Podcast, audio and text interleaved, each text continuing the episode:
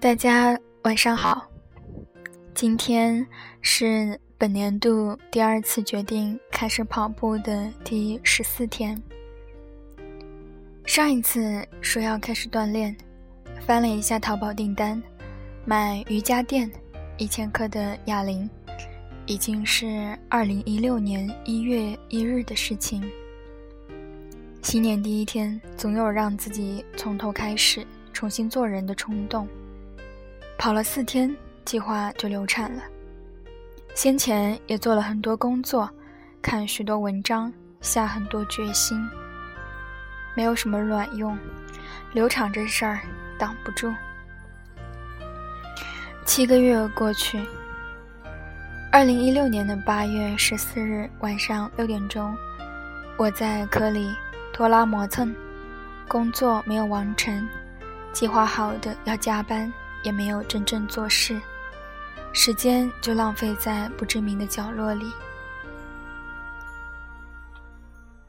我找姐姐聊天，我说：“你有没有什么可以规划好自己时间的工具？”听她说了一个多小时，第二天依旧拖延到天黑。八月二十二日周一，我一下班就滚回宿舍，开始复习考试。头晕脑胀，昏昏沉沉。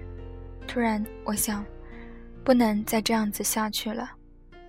我打开微信，翻出之前收藏的跑步学院的文章，从零开始学跑步。收藏时间还是二零一六年的一月六日。我认真的看了两遍，然后搜索了一下跑步记录软件，下载安装。九点。换衣服、换鞋，下楼去操场。第一步，按指导，十分钟快步走，加一分钟慢跑，一分钟快步走，巡回三次，加四分钟快步走，一共是二十分钟。其中跑步的时间一共是三分钟。我盯着手机，一秒都不多跑。文章中说，跑到觉得累为止。我觉得二十分钟对我来说刚刚好。路程，操场内侧五圈，两千米。今天是第十四天，第二周，按指导应该将慢跑时间增加至两分钟。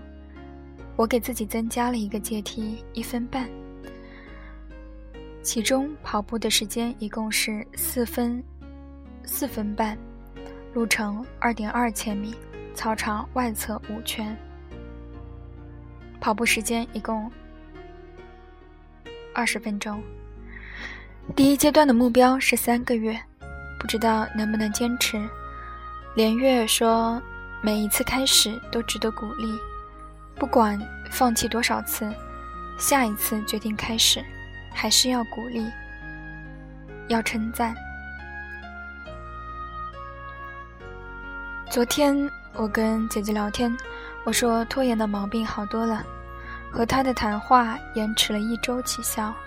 我说和你谈完第二天，我还是继续拖延，第二周还是继续颓废，上周就开始好了。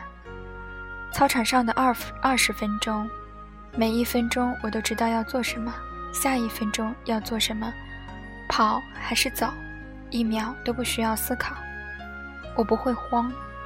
我喜欢这二十分钟，跑完身体微微出汗发热，回到宿舍，二百五十毫升的牛奶，一口喝下去。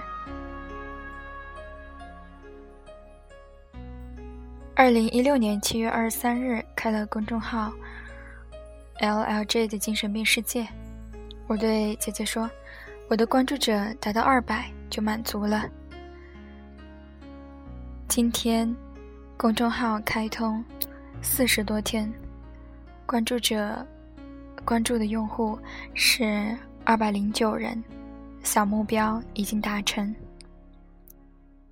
一切从零开始。晚安。